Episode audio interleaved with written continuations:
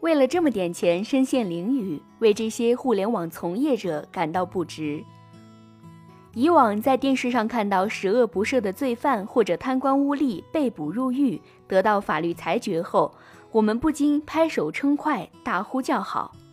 但这几年，互联网行业屡次发生的多起没有技术含量的小贪小摸，最终受到法律严惩，却让我们难以高兴起来。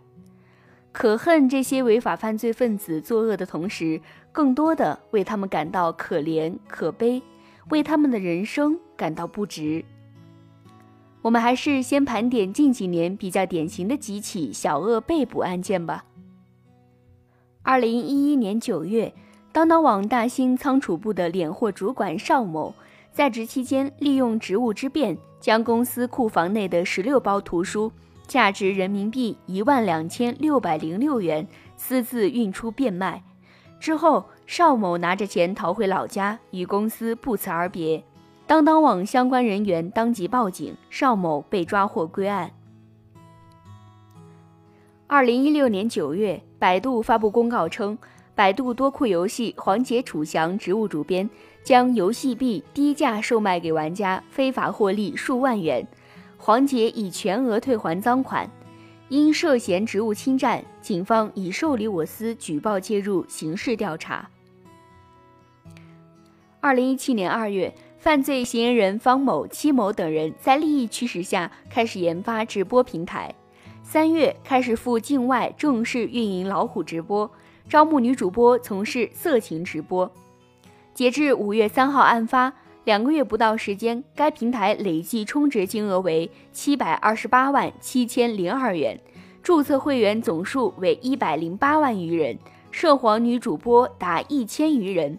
该案共刑事拘留二十二人，主犯方某、戚某等被成功抓获，已批捕十人，上网追逃三人。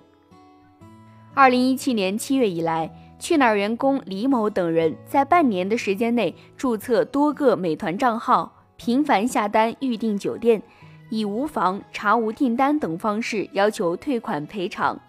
对美团公司进行诈骗，总金额达到四十五万余元。以上这些是近年来互联网类案件中的冰山一角，但可以作为典型分析。小恶俱成，可恨更可怜可悲。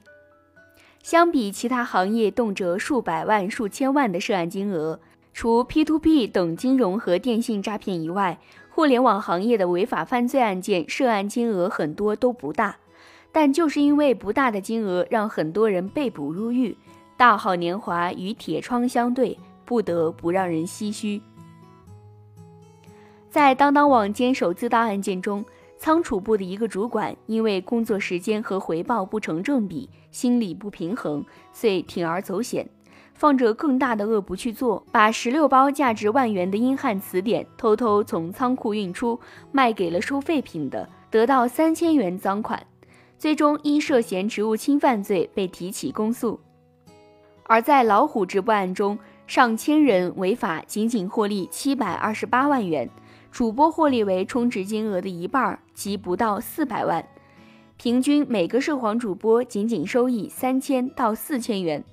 为了区区几千元，上千人触犯法律，其中的二十二人已经于去年被拘留，案件还在持续查办。而去哪儿网员工诈骗美团酒店案中，涉案的十余人手段更是低幼，智商不在线，这种手法被警方一查一个准儿。如果有低端犯罪分子这个说法的话，一定就是说的这些人作案手法粗糙，过程不高明，而且通过媒体报道来看，拥有注定被捕的后果。这些人给社会和相关企业带来损失，但反过来看，他们何尝不也是社会的悲剧和受害者？司法严惩之外，呼吁就业放开学历等限制。为什么作恶？因为找不到工作，为什么找不到工作？因为学历不够。在去中心化的互联网时代，我们的社会不缺乏高学历低能的人，更不缺乏低学历高能的人。互联网的出现，让人的知识体系和能力体系出现了巨大颠覆，而我们的相关企业却不能应用大数据、社交数据等分析模型来判断一个人的基础能力和学习能力，转而通过学历限制作为唯一的标准。早在数年前，我就对此采访过北京的主流互联网企业，这些企业招聘人才大多需要二幺幺或者九八五的基础门槛。否则，一切都是空谈。至于社会上的多样性人才，由于缺乏评判的标准，基本被拒之门外。很多人都知道我只有初中学历，虽然自学了相关课程，但十多年以前，我也和很多人一样游荡在社会边缘，因为学历问题找不到工作，无法踏入正规企业门槛儿。此后多年艰辛地做着自媒体，来寻找新希望。后来因为遇到范峰老师，才加入到速图，才有了之后组建的速图专栏，才有希望培养了一千两百名自媒体。回过头来看，当年和我一样的低学历的人，很多后来进入歧途，身陷囹圄。所以过往几年，我一直呼吁，针对这种小恶小贪，除了加重司法严惩之外，是不是各大企业也应该行动起来，放宽学历门槛儿？或者除学历之外，构建一套新的人才选拔体系。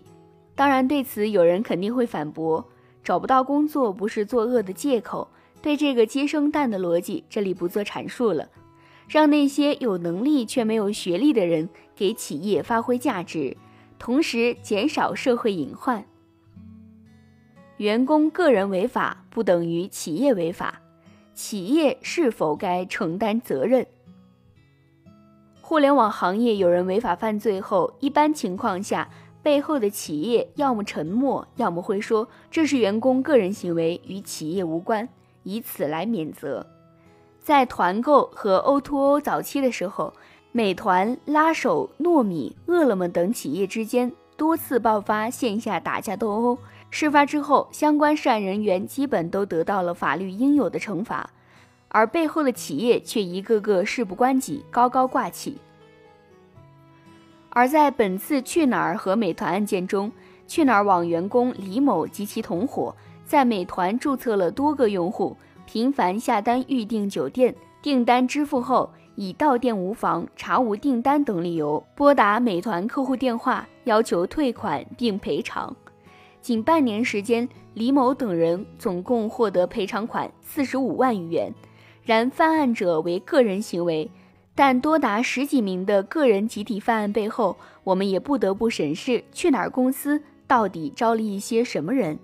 管理和培训等方面是否有疏忽，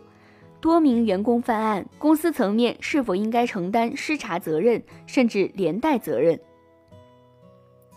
截至二月二十七号。在去哪儿员工诈骗美团一案中，专案组一共将十三名嫌疑人抓获归案。该案引发了行业广泛关注，而去哪儿公司层面却没有任何对外公开的说明或者道歉声明。我想，频发的互联网行业案件，如果最终都以个人犯案与公司无关顶包的话，最终表面上逃过了一时的道德审判。但长远来看，也给企业发展埋下了更深的隐患。